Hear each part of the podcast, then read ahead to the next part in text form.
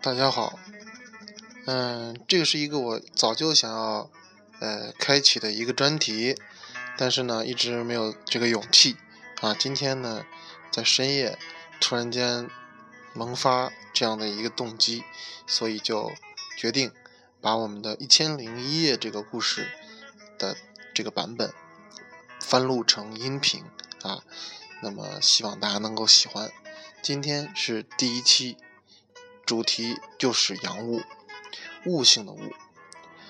高中的时候读文科，最喜欢的科目就是历史，着迷于历史中的人物事迹，琢磨为什么偏偏在这样的年代，这么一个地方会碰撞出这样的思潮，或者到底是怎样的力量赋予了人们不惜生命也要坚守的信仰。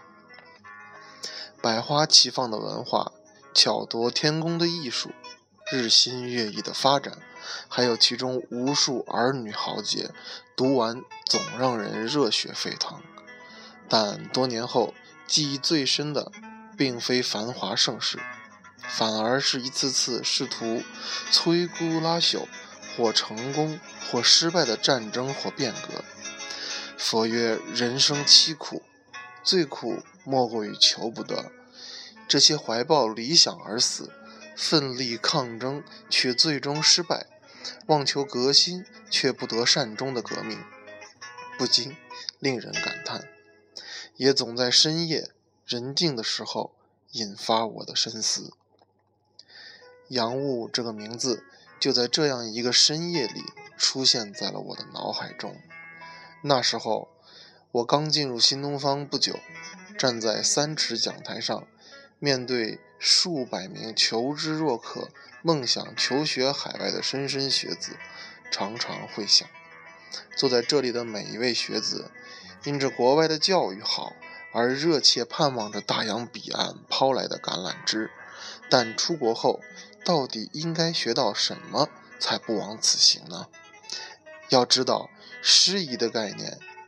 早在百年前的洋务运动中就已经提出了，但无论师夷成绩以自强，还是师夷成绩以制夷，早期的军事、技术，还是后期的经济、教育，却都扭转不了其失败的命运，无力回天。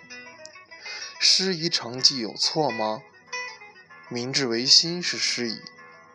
市场经济是失意，直到今天，我们还在反复坚持，并且尝试着，也是老祖宗所说的“取其精华，去其糟粕”。可，是学的不够，不到位吗？八国联军攻入北京的时候，发现了一座古代的军火库。发现里边封存着比他们正在使用的火枪还要先进的武器，又或许是天时地利人和出了问题。上有恭亲王奕欣，下有李鸿章、曾国藩。战争刚过，血气方刚，想要反抗的情绪也并非纸上谈兵。北洋水师建立。当年实力位居东亚第一，民族经济萌芽，一派欣欣向荣，空守着文明就有的先进武器，又从西方学来了技术，组建起来实力不凡的舰队，却还是不堪一击。是那时的人太愚蠢了吗？我想，也不是吧。大概错就错在了这个。物字上，把洋人的事物拿来，并非坏事，但不加思索和领悟，连老祖宗留下的财富也弃之如粪土，又谈何师夷长技以制夷呢？十年前这一番午夜梦回间的思索，让这场洋务运动萌芽了。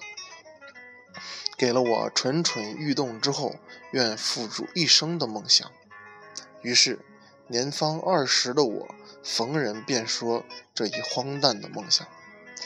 组建过论坛，勾勒杂志的雏形，从2010年起，每年用一个月的时间去亲身体验和丈量美国这方梦想之地，走过城镇、荒原无数，摸爬滚打，也试图做过系列的电台节目。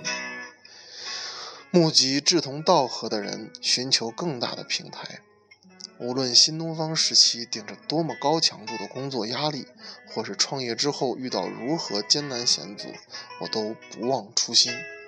从小的说，我希望能通过文字、图片和视频的形式，还原一个更真实的美国，分享国外那些可能琐碎但给我带来诸多感悟的见闻。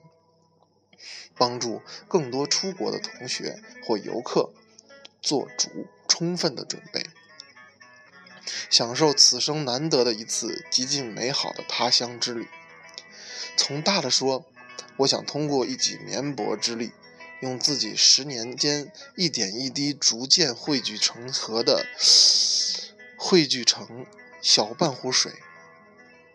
去激起出国浪潮中每一个人对走出国门这一行动去深思、去感悟，并付诸践行的千层浪。好在百年之后，能给师夷长技以自强画上一个真正圆满的句号。关于现在初露雏形的洋务运动五十期的视频，还有之后的一千个小故事。大致就是源于这样一个愤青的梦吧，也只是这个梦的开始吧。如果这些给你带来些思索，那么请听我慢慢把这所有的故事都讲完。